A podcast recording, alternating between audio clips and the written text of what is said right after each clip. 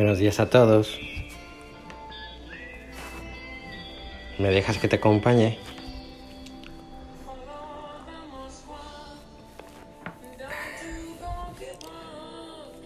Lo que bebemos y lo que damos a beber.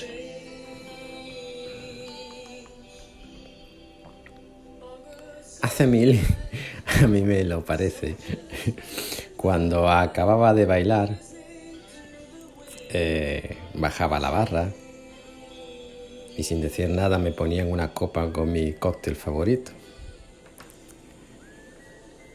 El cóctel estaba hecho con el mejor ron que había, que había allí, y que curiosamente no era el mismo que se servía habitualmente, a no ser que tú lo pidieras.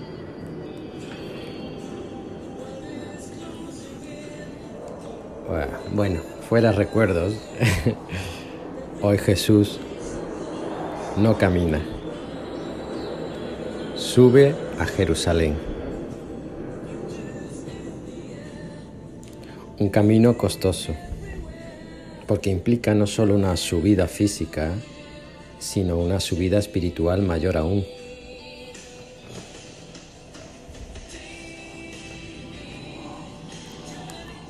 Jerusalén no significa nada bueno para los apóstoles. Es más, significa todo aquello de lo que están huyendo.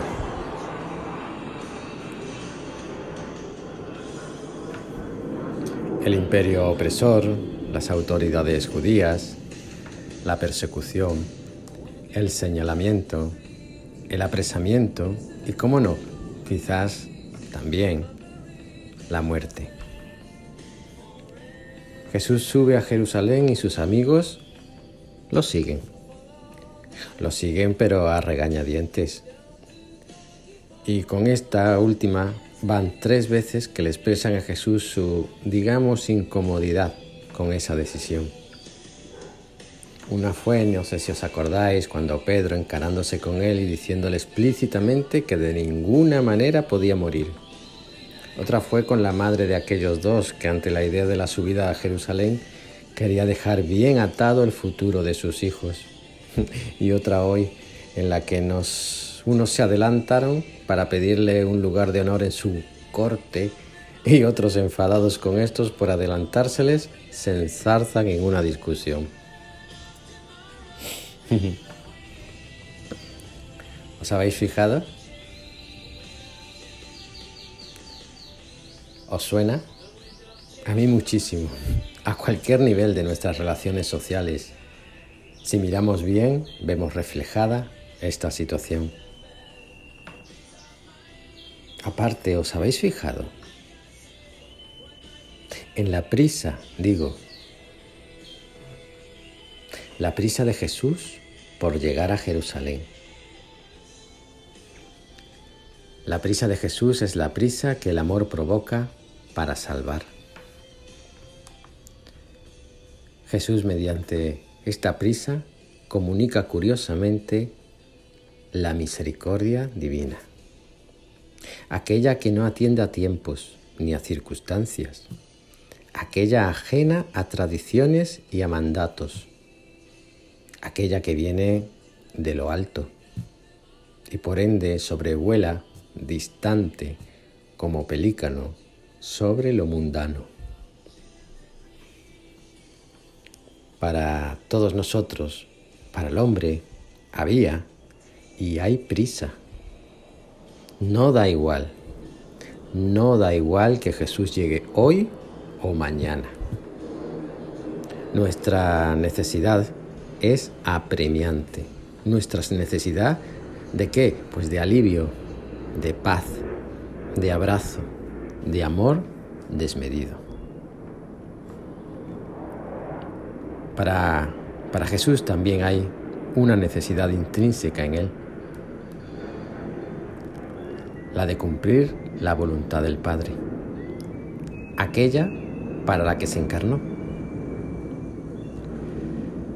Nacer para morir, morir para resucitar, resucitar para dar vida a todos los hombres, hermanos del mismo Jesús y hermanos en Cristo.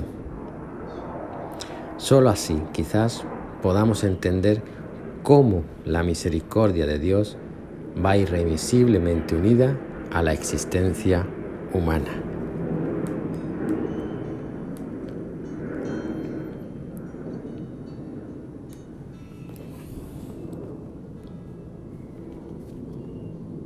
El hombre y su deseo de reafirmarse, ¿verdad? El hombre y su deseo irrefrenable de posicionarse. Posicionarse en la sociedad que vive, posicionarse moralmente y con ello establecer un juicio soslayado sobre aquellos que no comparten posición o lugar, ¿verdad?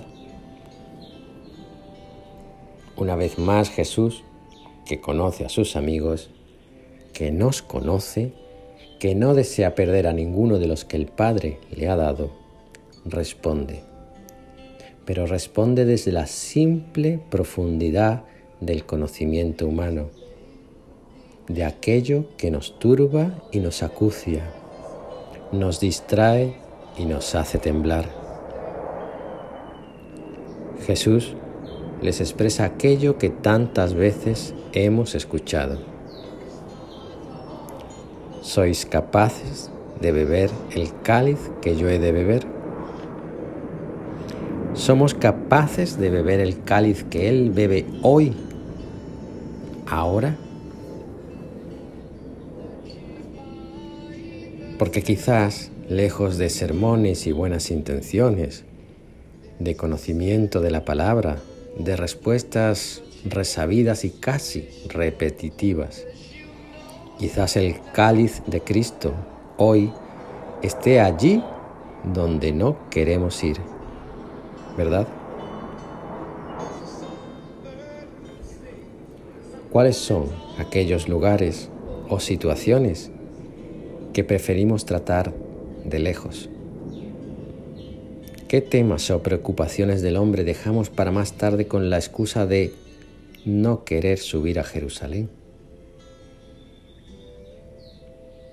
¿Y tú, sacerdote, subes a Jerusalén?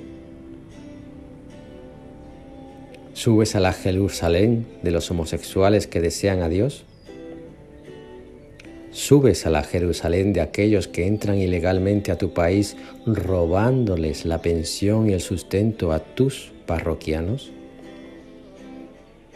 ¿Subes a la Jerusalén del abrazo a la diferencia en la certeza de que Cristo expresa su sed de cáliz en cada realidad humana?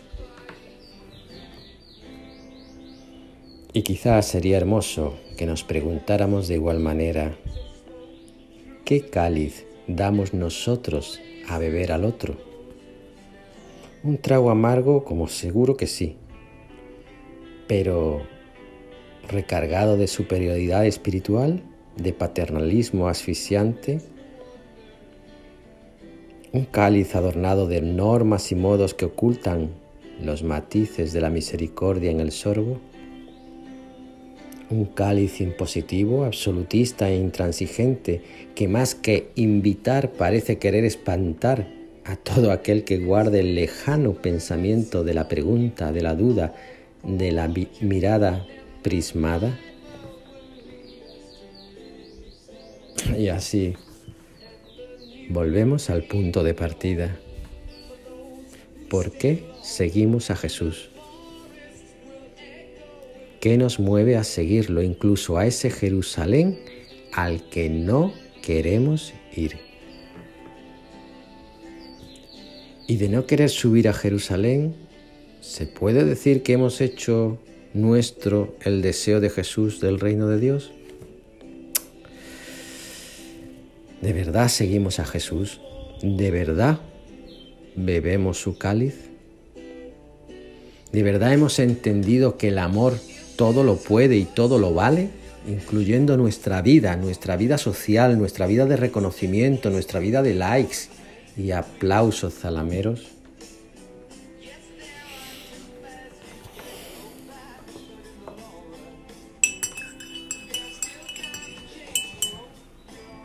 Quizás al final